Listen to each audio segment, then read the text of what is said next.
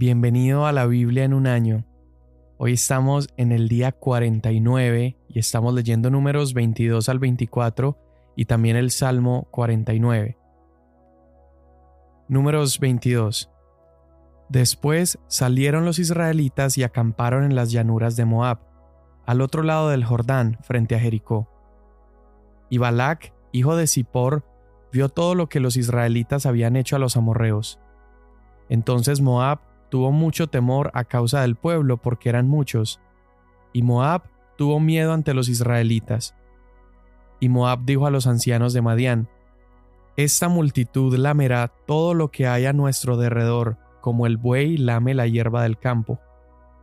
En aquel tiempo, Balac, hijo de Zippor, era rey de Moab, y envió mensajeros a Balaam, hijo de Beor, en Petor, que está cerca del río, en la tierra de los hijos de su pueblo, para llamarlo y le dijo, Mira, un pueblo salió de Egipto y cubren la superficie de la tierra y habitan frente a mí. Ven ahora, te ruego, y maldíceme a este pueblo, porque es demasiado poderoso para mí. Quizá pueda derrotarlos y echarlos de la tierra. Porque yo sé que a quien tú bendices es bendecido, y a quien tú maldices es maldecido. Los ancianos de Moab y los ancianos de Madián fueron con el precio de la adivinación en la mano y llegaron a Balaam y le repitieron las palabras de Balac. Y él les dijo, Pasen la noche aquí, y yo les traeré palabra según lo que el Señor me diga. Y los jefes de Moab se quedaron con Balaam. Entonces Dios vino a Balaam y le preguntó, ¿Quiénes son estos hombres que están contigo? Y Balaam respondió a Dios, Balac hijo de Zippor, rey de Moab, me ha enviado un mensaje. Mira, el pueblo que salió de Egipto cubre la superficie de la tierra.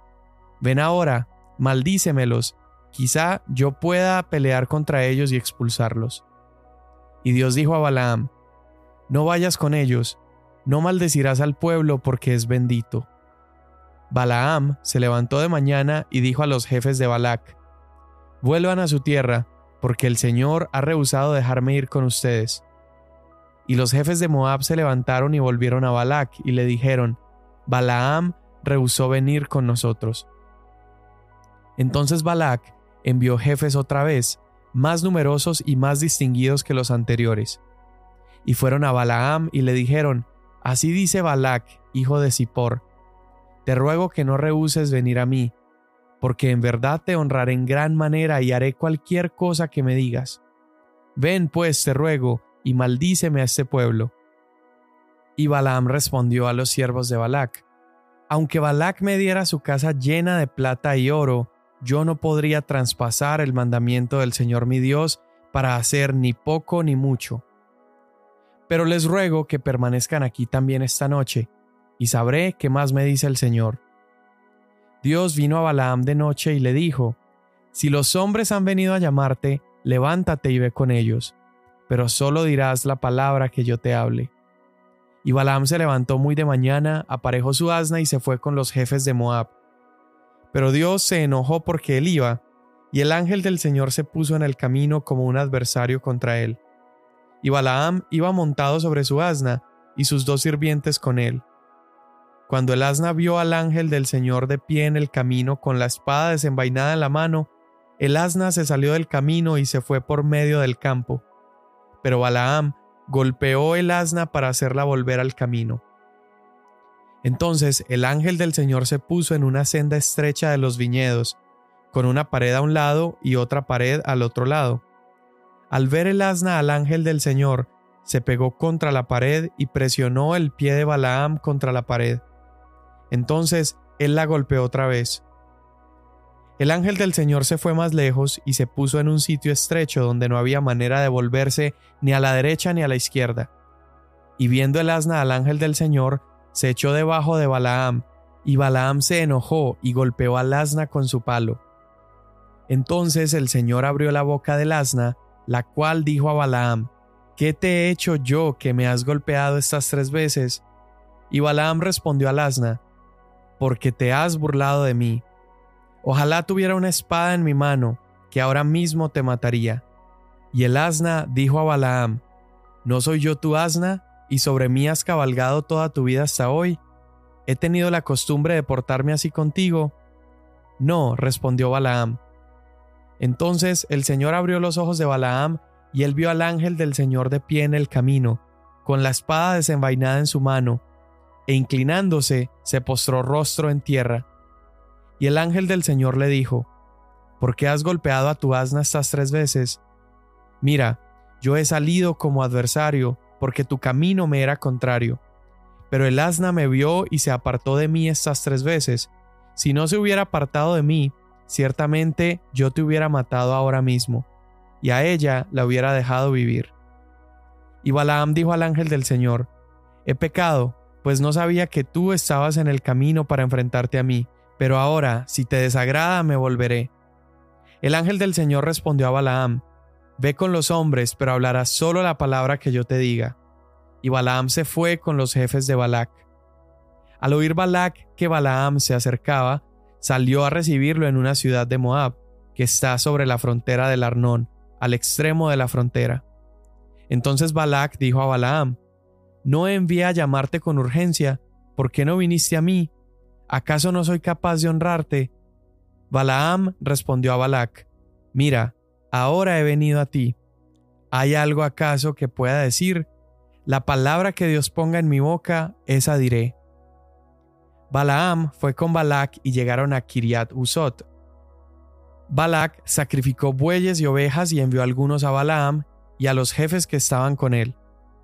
Y a la mañana siguiente, Balac tomó a Balaam y lo hizo subir a los lugares altos de Baal, y desde allí vio un extremo del pueblo. Entonces Balaam dijo a Balac, Construyeme aquí siete altares y prepárame aquí siete novillos y siete carneros. Y Balac hizo tal como Balaam le había dicho, y Balac y Balaam ofrecieron un novillo y un carnero en cada altar. Luego Balaam le dijo a Balac, Ponte junto a tu holocausto, y yo iré. Quizá el Señor venga a mi encuentro, y lo que me manifieste te lo haré saber.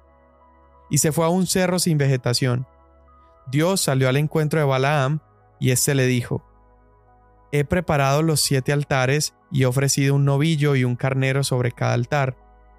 Y el Señor puso palabra en la boca de Balaam y le dijo, Vuelve a Balac y así hablarás. Él entonces volvió a Balac y él estaba junto a su holocausto con todos los jefes de Moab, y comenzó su discurso y dijo, Desde Aram me he traído a Balac, rey de Moab, desde los montes del oriente. Ven y maldíceme a Jacob, ven y condena a Israel. ¿Cómo maldeciré a quien Dios no ha maldecido? ¿Cómo condenaré a quien el Señor no ha condenado? Porque desde la cumbre de las peñas lo veo, y desde los montes lo observo. Este es un pueblo que mora aparte, y que no será contado entre las naciones ¿Quién puede contar el polvo de Jacob o enumerar la cuarta parte de Israel? Muera yo la muerte de los rectos, y sea mi fin como el suyo. Entonces Balac dijo a Balaam, ¿Qué me has hecho? Te he traído para maldecir a mis enemigos, pero mira, los has llenado de bendiciones. Y él respondió, ¿No debo tener cuidado de hablar lo que el Señor pone en mi boca? Entonces Balac le dijo, te ruego que vengas conmigo a otro sitio donde podrás verlos, aunque solo verás el extremo de ellos y no los verás a todos, y desde allí maldícemelos. Lo llevó al campo de Sofim, sobre la cumbre del Pisga, y edificó siete altares y ofreció un novillo y un carnero en cada altar. Y Balaam le dijo a Balac, Ponte aquí junto a tu holocausto, mientras voy allá a encontrarme con el Señor. El Señor salió al encuentro de Balaam y puso palabra en su boca y le dijo, Vuelve a Balac y así hablarás. Y él volvió a Balac, quien estaba de pie junto a su holocausto, y los jefes de Moab estaban con él. Y Balac le preguntó, ¿Qué ha dicho el Señor? Y comenzó su discurso y dijo, Levántate, Balac, y escucha. Dame oídos, hijo de Zippor. Dios no es hombre para que mienta, ni hijo de hombre para que se arrepienta. ¿Lo ha dicho él y no lo hará? ¿Ha hablado y no lo cumplirá? Mira, he recibido orden de bendecir. Si él ha bendecido, yo no lo puedo anular. Él no ha observado iniquidad en Jacob, ni ha visto malicia en Israel. En él está el Señor su Dios, y el júbilo de un rey está en él. Dios los saca de Egipto, es para él como los cuernos del búfalo, porque no hay agüero contra Jacob, ni hay adivinación contra Israel. A su tiempo se le dirá a Jacob y a Israel, vean lo que ha hecho Dios. Son un pueblo que se levanta como leona y se yergue como león. No se echará hasta que devore la presa y beba la sangre de los que ha matado. Entonces Balac dijo a Balaam, De ninguna manera los maldigas ni los bendigas. Pero Balaam respondió a Balac, ¿No te dije que todo lo que el Señor hable, eso debo hacer?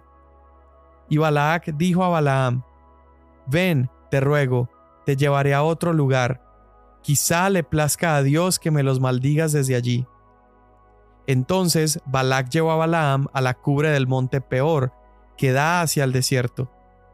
Y Balaam dijo a Balac, Construyeme aquí siete altares y prepárame aquí siete novillos y siete carneros.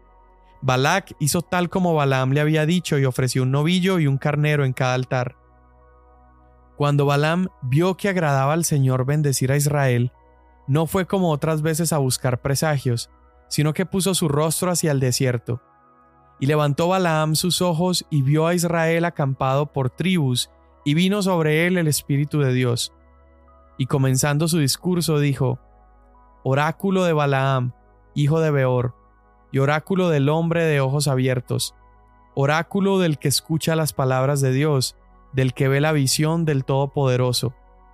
Caído pero con los ojos descubiertos, cuán hermosas son tus tiendas, oh Jacob, tus moradas, oh Israel, como valles que se extienden, como jardines junto al río, como aloes plantados por el Señor, como cedros junto a las aguas, Agua correrá de sus baldes y su simiente estará junto a muchas aguas. Más grande que Agag será su rey, y su reino será exaltado. Dios lo saca de Egipto. Es para Israel como los cuernos del búfalo. Devorará a las naciones que son sus adversarios, y desmenuzará sus huesos, y los traspasará con sus flechas. Se agazapa, se echa como león o como leona. ¿Quién se atreverá a despertarlo benditos los que te bendigan y malditos los que te maldigan. Entonces se encendió la ira de Balac contra Balaam, y palmoteando, dijo Balac a Balaam, Te llamé para maldecir a mis enemigos, pero los has llenado de bendiciones estas tres veces. Ahora pues, huye a tu lugar. Yo te dije que te colmaría de honores, pero mira, el Señor te ha privado de honores. Y Balaam dijo a Balac, ¿No les hablé yo también a los mensajeros que me enviaste y les dije, aunque Balac me diera su casa llena de plata y oro, ¿no podría yo traspasar el mandamiento del Señor para hacer lo bueno o lo malo de mi propia iniciativa? Lo que hablé el Señor, eso hablaré. Ahora mira, me voy a mi pueblo, pero ven y te advertiré lo que este pueblo hará a tu pueblo en los días venideros. Y comenzando su discurso, dijo, oráculo de Balaam, hijo de Beor, y oráculo del hombre de ojos abiertos, oráculo del que escucha las palabras de Dios y conoce la sabiduría del Altísimo, del que ve la visión del Todopoderoso, caído, pero con los ojos descubiertos. Lo veo, pero no ahora, lo contemplo, pero no cerca. Una estrella saldrá de Jacob, y un cetro se levantará de Israel, que aplastará la frente de Moab, y derrumbará a todos los hijos de Set. Edom será una posesión, también será una posesión Seir, su enemigo, mientras que Israel se conducirá con valor. De Jacob saldrá el que tendrá dominio y destruirá al remanente de la ciudad. Al ver a Amalek, continuó su discurso y dijo, Amalek fue la primera de las naciones, pero su fin será destrucción. Después vio al Kenita y continuó su discurso y dijo, Perdurable es tu morada, y en la peña está puesto tu nido. No obstante, el Kenita será consumido. ¿Hasta cuándo te tendrá cautivo Asiria? Y continuando su discurso dijo, Ay, ¿quién puede vivir si Dios no lo ha ordenado? Pero las naves vendrán de la costa de Kitim, y afligirán a Asiria y afligirán a Eber, pero él también permanecerá para siempre. Entonces se levantó Balaam y se marchó, y volvió a su lugar. También Balac se fue por su camino. Salmo 49 Oigan esto, pueblos todos. Escuchen, habitantes todos del mundo, tanto humildes como encumbrados, ricos y pobres juntos. Mi boca hablará sabiduría, y la meditación de mi corazón será entendimiento. Inclinaré al proverbio mi oído, con el arpa declararé mi enigma. ¿Por qué he de temer en los días de adversidad, cuando la iniquidad de mis enemigos me rodee, de los que confían en sus bienes y se jactan de la abundancia de sus riquezas? Nadie puede en manera alguna redimir a su hermano, ni dar a Dios rescate por él, porque la redención de su alma es muy costosa, y debe abandonar el intento para siempre, para que viva eternamente, para que no vea corrupción, porque él ve que aún los sabios mueren, el torpe y el necio perecen de igual manera, y dejan sus riquezas a otros. Su íntimo pensamiento es que sus casas serán eternas y sus moradas por todas las generaciones. A sus tierras han dado sus nombres, pero el hombre en su vanagloria no permanecerá. Es como las bestias que perecen. Este es el camino de los insensatos y de los que después de ellos aprueban sus palabras. Como ovejas son destinados para el Seol, la muerte los pastoreará. Los rectos los regirán por la mañana, su forma será para que el Seol la consuma, de modo que no tienen morada. Pero Dios redimirá mi alma del poder del Seol, pues Él me recibirá. No temas cuando alguien se enriquece, cuando la gloria de su casa aumenta, porque nada se llevará cuando muera, ni su gloria descenderá con él. Aunque mientras viva a sí mismo se felicite, y aunque los hombres te alaben cuando prosperes, irá a reunirse con la generación de sus padres, quienes nunca verán la luz. El hombre en su vanagloria pero sin entendimiento es como las bestias que perecen. Amén. En estos pasajes que leímos en el libro de números, vemos como una especie de clímax del libro, pero interesantemente no vemos allí a Moisés o a Aarón, sino que el personaje principal en esta historia es un vidente pagano, es Balaam. Israel ha, ha hecho su campamento ya en la frontera con la tierra prometida, pero al otro lado de la tierra está Moab, esta nación que ya ha escuchado lo que Dios ha estado haciendo con Israel, ha escuchado cómo el pueblo ha ido avanzando desde que salió de Egipto y ha ido acabando con diferentes ejércitos, y Moab se asusta, entonces uno de sus reyes, que es Balak, eh, manda llamar a Balaam, este profeta, y le pide al profeta que se pare enfrente de Israel y los maldiga. En la mente de este hombre, este rey pensaba, bueno, si yo no puedo vencerlo en batalla, por lo menos quiero tener una victoria espiritual. Déjame por lo menos maldecirlos, a ver si de alguna manera puedo ganar. Y es muy interesante porque usa la premisa que había detrás de la promesa que Dios le había dado al pueblo de Israel.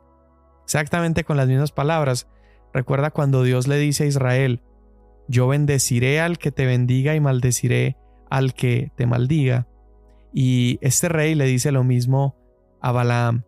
Le dice, ven y maldice a este pueblo porque Dios maldice a los que tú maldices y Dios bendice a los que tú bendices.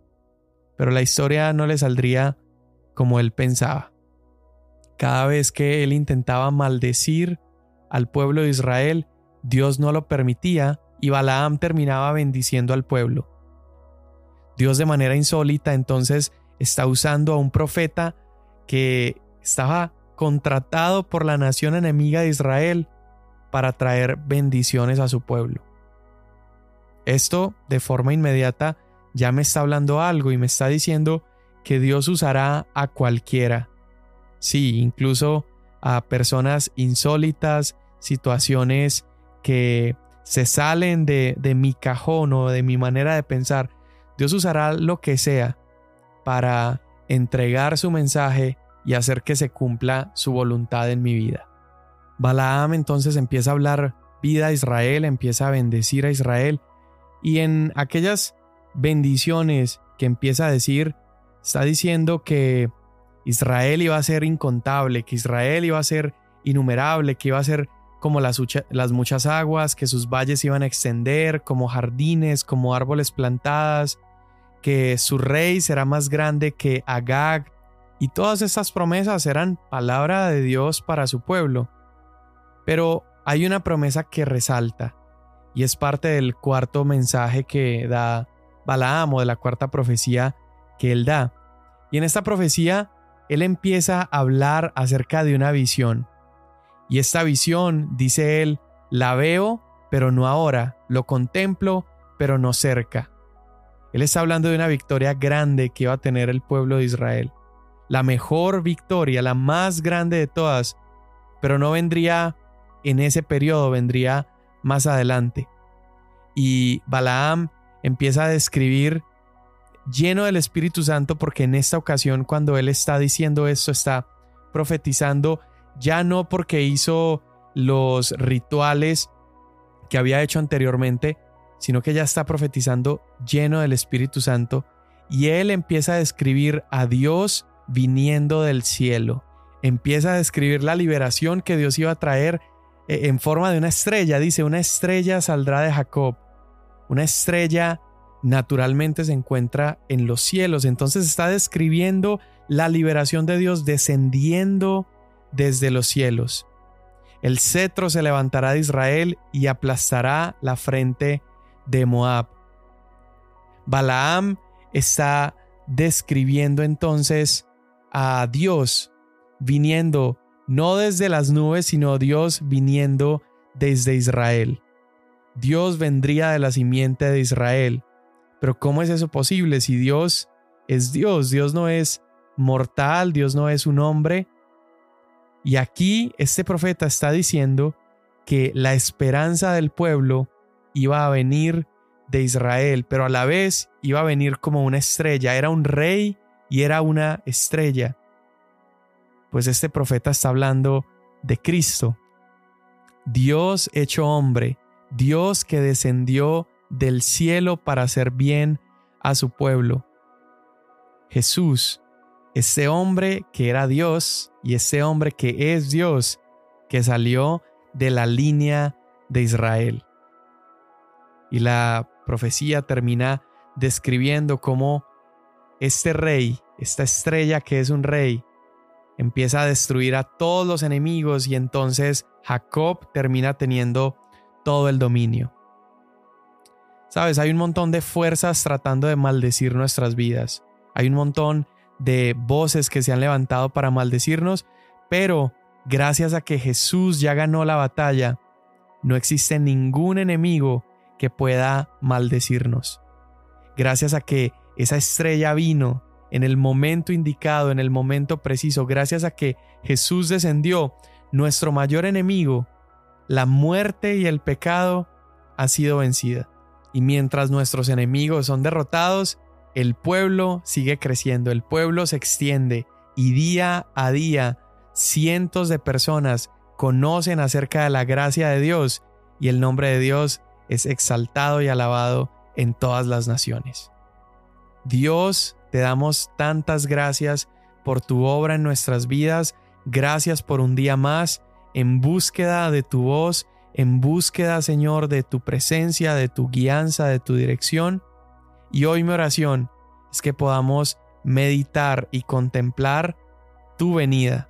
Que hoy podamos vivir un día lleno de gratitud por tu venida, porque viniste al mundo a librarnos de nuestro mayor enemigo, de nuestro mayor opresor, que nos tenía esclavizados y nos tenía sin futuro y esperanza, el pecado y la muerte, y tú los venciste y los derrotaste. Hoy te damos gracias por eso en el nombre de Jesús. Amén. Mañana nos vemos.